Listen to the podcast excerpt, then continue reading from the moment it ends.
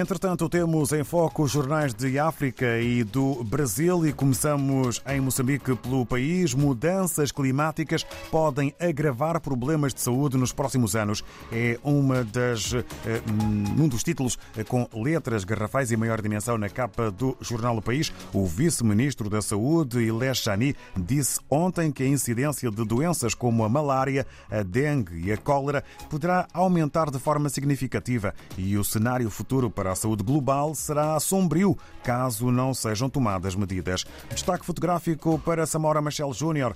Há infiltrados na Frelimo próximos do presidente. É uma das afirmações de Samora Machel, Júnior, Samora Machel Júnior, que aqui está com fotografia, é a maior que está na capa do jornal O País.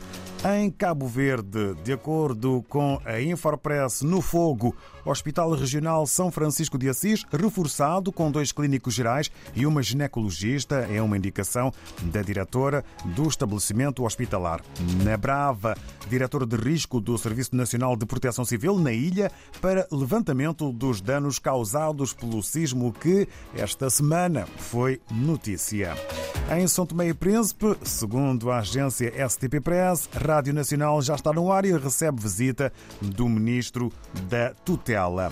Na Guiné-Bissau, olhamos para o Democrata que apresenta título sobre a cidade histórica de Bulama, hospital regional sem ambulância nem bloco operatório. E no que toca à disputa do regulado, é também título para ler na capa do jornal guineense Democrata, ministra do Interior pede calma aos populares de Bijimita para evitar derramamento de sangue. Ora, e no Brasil, segundo a publicação O Globo sobre a final da Libertadores, dia de violência termina com seis torcedores do Boca detidos após tumulto em Copacabana. Argentinos foram ouvidos e liberados. Polícia militar usou gás de pimenta e bombas de efeito moral. Um outro título sobre a vida no Brasil, alta de 70% em 10 anos, preço médio da refeição fora de casa já chega aos 46,60 reais no Brasil. E depois de conhecermos os títulos maiores na publicação O Globo do Brasil. Voltamos para a África e estamos a partir de agora à conversa na redação em Luanda, Angola, do Novo Jornal com Armindo Laureano. Hora viva, caro Armindo, muito bom dia, bem-vindo. Uh, bom dia, bom dia David, bom dia aos ouvintes da, da RDP África, espero que me estejam a escutar bem, estão em, a ouvir? Em boas condições, em boas condições. E vamos então à Bom, capa do Novo dia. Jornal. Ah, pois, olha, eu sou dizer manhã de em Luanda. Chove em Luanda em, em período de feriado prolongado. Ontem foi dia eh, dos finados e há uma ponte de feriado prolonga- prolongado, mas com chuva em Luanda. Acho que é uma solidariedade com o vosso tempo aí. Hoje não vou mandar para aí calor eh, e vocês mandaram para aqui a chuva. Nós chuva aqui em temos Luanda. algum Vamos sol que até podíamos trocar, não é? Temos algum sol que até podíamos trocar, mas de qualquer forma estamos aqui com temperaturas frescas neste outono em que hoje há paragem eh, em matéria de chuva, mas apenas em Lisboa. No novo jornal vamos eh, hoje começar então pela manchete contrassenso na proposta de Orçamento Geral de Estado para 2024. Podemos eh, ler que Covid-19 resiste e eh, fica com orçamento aproximado ao do combate à malária. O que podemos saber mais para já? É, é, por isso é que foi colocado aqui um contrassenso nesta proposta do Orçamento Geral do Estado para 2024, porque o Governo corta na malária, eh, que é a maior causa de morte em, em Angola, corta eh, 5 mil milhões, a malária teve antes 11 mil milhões, e, e dá 6 mil milhões para a Covid-19.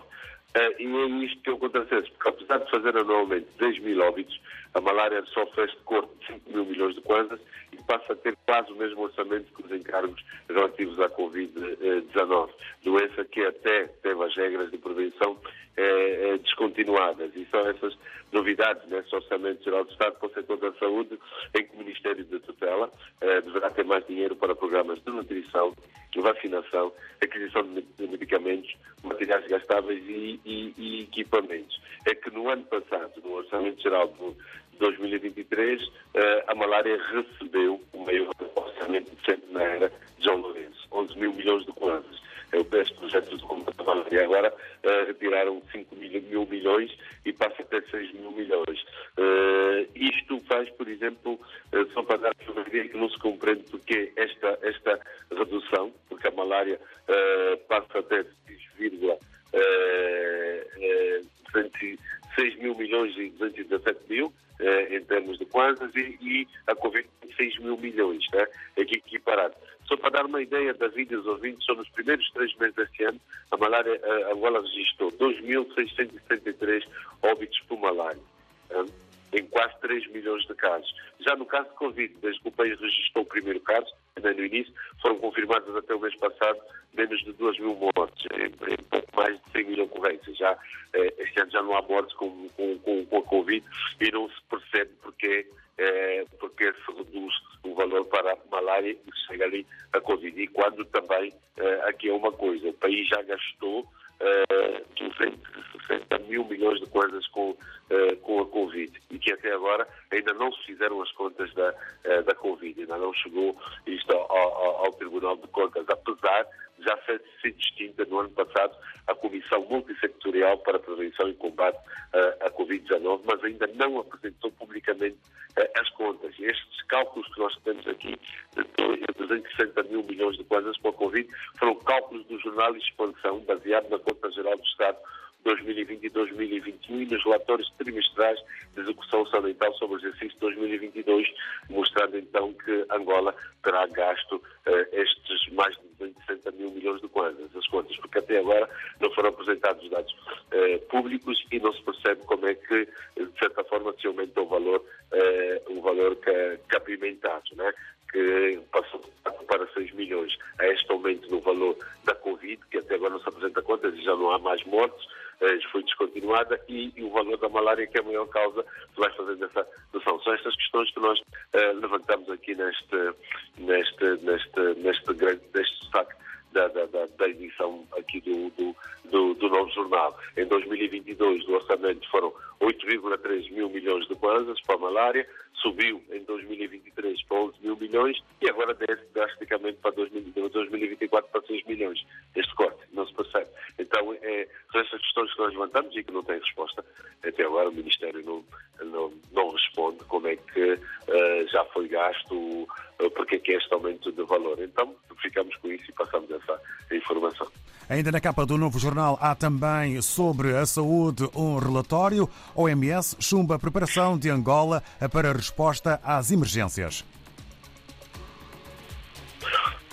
É verdade, é mais um, dado sobre este setor de saúde, é um relatório que foi publicado pela, pela, pela pela OMS e que chumba o país Angola eh, na, na, resposta às emergências. Angola, o país aprovou apenas em um dos 56 indicadores. Foram 56, num total 56 indicadores avaliados no plano sanitário do país, apenas um cumpre com os requisitos da Organização Mundial da Saúde. Esta avaliação centrou-se em três áreas principais: prevenção, detenção e capacidade de resposta. A OMS destaca, todavia, melhorias, mas alerta que ainda há áreas que uh, o país deve, deve, que requer muita a, a, atenção. Por exemplo, entre nestes 56 indicadores, eh, eh, apenas tempo positivo num, em, em 32 o país demonstrou capacidades limitadas e em 23 há capacidades e, inexistentes. Embora o documento não especifique em qual dos indicadores Angola saiu positivamente, mas realça que em áreas como a formação, eh, recursos humanos, setores de saúde animal e humana e gestão de emergências sanitárias, não houve na consenso entre os, eh, os avaliadores. É um relatório uh, muito uh, importante, embora eles garantem que, nesse relatório, que Angola melhorou desde a última avaliação feita em 2019.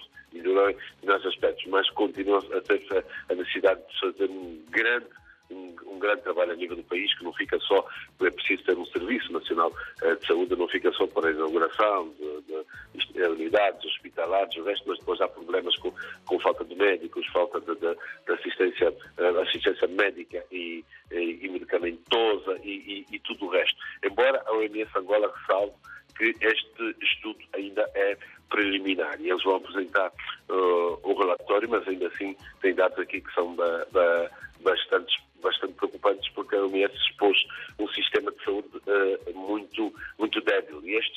resultados aqui, David e os ouvintes, uh, são preocupantes e, e, e é sinal que, uh, embora ainda seja possível reverter, reverter isso, mas mostra que nós estamos ainda com o sistema débil. Estamos a priorizar, por exemplo, o sistema terciário de saúde ao invés do sistema primário. E o país gasta muito dinheiro na chamada medicina curativa. Estamos a começar pelo fim, né? quando o entendimento que é que estamos a começar pelo fim quando devíamos começar pelo, eh. Ainda no novo jornal, para terminar, temos um dossiê, uma reportagem, terceira idade, um país para não se envelhecer, porque os números preocupam. Ah, é, é, embora tenham avançado, o número da esperança de vida tenha aumentado, agora é que está em 62 anos de idade. Nós lançamos um relatório feito no Beiral. Beiral é é uma instituição que existe aqui em Luanda, será a única instituição pública aqui em Luanda que acolhe idosos. A maior parte são, de, eh, são idosos são abandonados pelas famílias, né? em muitas situações até casos de que são acusados eh, de feitiçaria, de práticas de feitiçaria, e são abandonados pela família e são acolhidos. É, é, diferente de Portugal, não há muito aqui esta prática de ter, uh, ter lar de idosos. Isso não é coisa aberta a privados, isso o Estado tem estes, estes centros, porque aqui o conceito de família é muito mais alargado e os idosos ficam muito em família. Mas no, na, na altura em que se celebra o Dia do Idoso, nós fomos encontrar histórias de pessoas que foram propriamente depositadas nesses lares de, de, de,